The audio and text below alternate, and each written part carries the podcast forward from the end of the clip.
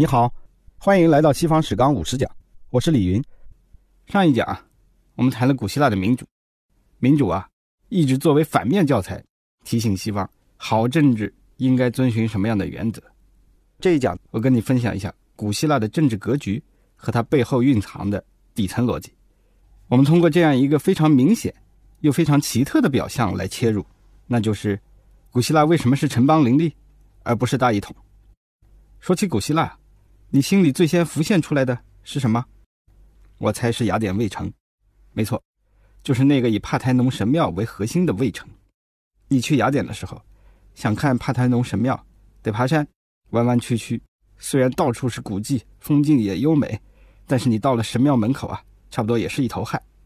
神庙啊，特别选址在了雅典的制高点。你可以看一下文稿里的图片。其实啊。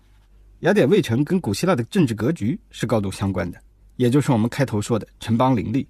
对于中国人来说，总觉得大一统是常态，但这只是中国特色。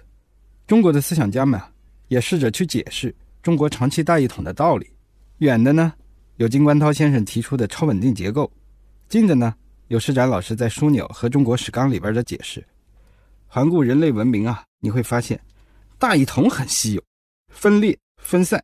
倒是常态，在西方文明当中，只有罗马帝国算得上是大一统，但是从奥古斯都建立帝国到西罗马灭亡，也就五百年的时间，其余的时间里边啊，西方的大格局都是分散甚至分裂的。大一统在中国文明里边是主旋律，但在西方的大多数时间里边，只是个梦想。记住这个差别很重要，它不仅深刻地反映了中西文明底层逻辑的差别。也成为我们和西方人互相误会的重要原因。西方啊，从古希腊开始就是分散的。古希腊城邦林立，这一讲我分三个步骤告诉你，希腊人为什么搞成了这么个政治格局。第一，军事逻辑；第二，国内政治逻辑；第三，国际政治逻辑。先看看军事逻辑，我们就从神庙的选址说起，它就是出于军事考虑。敌人来犯的时候，要保住精神的香火很重要。古希腊的地形啊，很独特，四个字：半岛丘陵。半岛呢，是说它位于地中海的北岸，三面环海；丘陵呢，是说这个半岛上的主要地貌是丘陵。三面环海的后果啊，我下一讲跟你细聊。这里我们先看丘陵，它意味着有险可守。你去希腊的时候，别只去雅典和圣托里尼，多找几个半岛上的城市看看，你就会发现，原来呀，卫城不只是雅典有。而是每个城邦都有，雅典只是找了一座石头山来修卫城，而其他的城邦啊，找了更大的山来修，比如说柯林斯。那你现在知道古希腊人怎么打仗了吧？很简单，如果不能正面迎敌，那就据险而守。如果敌人快要杀到了，卫城山脚下的民房、农田、集市全都不要了，大家躲到卫城里边跟敌人耗，趁敌人大意或者疲惫，攻其不备。在古代啊。内线作战比外线作战优势大，躲在城里熬啊，比围在外面耗成功的概率要大得多。所以基于这种军事逻辑，城邦被破的可能性就比较小了。那我们再进一步，即便是外线作战胜利了，也就是拿下了魏城，里边的这个丘陵啊，仍然让你交通不便，直接统治的成本会让你高到付不起。所以啊，战争的胜利者一般都是在占领地建立间接统治。也就是扶植傀儡，而不会把它并入版图。版图大了，真管不了。最大的城邦雅典，在最鼎盛的时候，也就十五万公民，实在是派不出多少人去占领别人的城邦。而且你可别忘了，雅典的军队都是公民组成的，他们不是职业军人，他们打完仗就要回家种田做生意了。让他们去做占领军，他们家里的生活就没着落了。古希腊历史上最典型的战后控制案例。就是斯巴达控制雅典，在伯罗奔尼撒战争当中，斯巴达率领同盟击败了雅典的同盟。斯巴达啊，没有铲平雅典，也没有驻军控制，就是扶植雅典本地人当傀儡，史称三十建筑。第二，我们来看看国内政治的逻辑：几百个城邦，虽然政治上各自独立，但是他们共享了同一个希腊文化，有很强的认同感，他们是一家人。尤其啊，在共同抵抗过波斯以后，更是这样。希腊波斯战争这个大事儿呢，我们放到后面讲。但是你想，西方文明的源头为什么不叫雅典、斯巴达、科林斯、米利都这些单个城邦的名字，而是称为希腊？说明他们是同一个文明。就像中国文明不会只上溯到齐、鲁、宋、晋这些诸侯国，文化上的共性啊，会在很大程度上抑制他们互相毁灭、互相奴役、互相吞并的可能性。城邦之间的战争啊，就像他们各自神之间的争斗一样，永远不会停歇，但谁也不能彻底消灭谁。这是第一层，还有第二层。其实我刚才已经透露一点了。问题的核心是规模。表面上啊，雅典公民的规模实在太小，只有十五万，又没有职业的军队，实在无法派出大批的占领军。但是还有一个藏得更深的政治天花板：政治的规模会抑制政治的复杂性。城邦太小，会导致统治和管理大规模共同体的制度和策略根本就出不来。十五万公民的规模可以通过抽签和多数决来运转。那如果是一百五十万人呢？如果是整个古希腊文明的一千一百万人呢？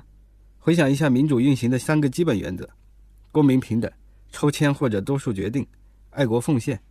一千一百万人如何实现？哪些人拥有公民资格？怎么决策？散落在整个希腊半岛上的一千一百万人，还会像雅典人一样热爱一个庞大的国家吗？做一个简单的对比，美国立宪的时候有两百八十万人，在此之前，所有人都认为共和国好是好，但只能小国寡民。美国国父们啊，想出了联邦制、三权分立这些现代制度，才算解决了大共和国得以成立这个千古难题。所以说啊，规模对制度有刚性的要求。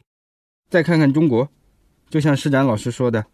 秦国通过商鞅变法，实现了对自身大规模领土和人口的有效管理，有天时地利人和。而且啊，他征服的六国多多少少都有类似的变法。秦国在战后呢，也容易接管。这个问题上，中国文明是非常早熟的。但即便如此，秦朝的大一统不也很脆弱吗？所以啊，大一统对政治制度和策略的要求啊，其实是非常高的。第三，我们从国际均衡。也就是希腊城邦面临的外部形势来解释一下这个问题。如果城邦的规模决定了他们政治制度和策略上的天花板，那他们在这个天花板下面你争我夺的时候，也会有意无意的维护它，保证大家呀都有政治生存空间。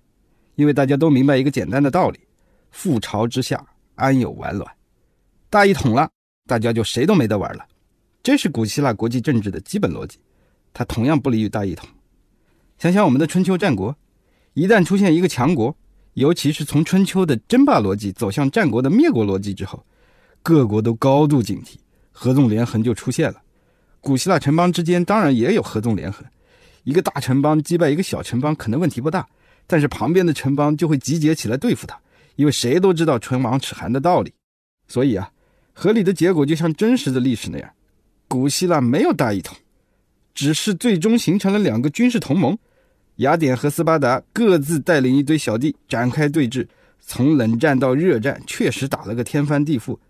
有人呢专门发明了一个词来说明雅典同盟的性质，叫做雅典帝国主义。但是需要澄清的是，雅典的帝国不是罗马那种帝国，他虽然对小弟们有军事统帅权，也管他们收保护费，那些小弟也是独立的，政治上、军事上。并没有被雅典的总督接管，雅典的权力啊，只是盟主的权力，远远达不到罗马皇帝的权力。但是小弟们啊，受不了大哥的管束，很容易也就翻脸了。这是雅典败给斯巴达很重要的原因，我会在后面跟你解释。总的说来呢，国际斗争使得大一统的难度非常高，当然也不是不可能。亚历山大大帝不就做到了吗？他砸碎了古希腊政治格局的天花板。这里我们先按下不表，下面再说。总之，几百个城邦的国际均衡，让强大的雅典和斯巴达最多就是当上了盟主。在国际政治的层面上，古希腊城邦之间基本上也就是在玩争霸逻辑的游戏，没有进入灭国逻辑的游戏。好，总结一下这一讲的内容：古希腊的政治格局啊，是小国寡民，几百个城邦并存，人少地小，加上丘陵地形限制了战争的规模和战争的形态，他们大多建造了卫城。据险而守，即便城破了呢，直接统治的成本也太高，承受不起。小国寡民呢，还限制了古希腊管理大规模领土和人口的制度和策略，出不来。国际均衡呢，又对每一个野心勃勃的城邦构成了巨大的外部限制，他们只玩到了争霸游戏，没有进入灭国的游戏，所以啊，他们没有大一统。城邦林立的格局啊，归根结底在于小国寡民。那问题来了，每个城邦人又少，地又贫，怎么养活自己啊？下一讲我们就来谈谈古希腊的生计问题。我可以提前透露一点点给你，他们不仅养活了自己，而且活得很滋润，因为他们主要不是靠农业，而是靠商业。期待你的到来，咱们下一讲再见。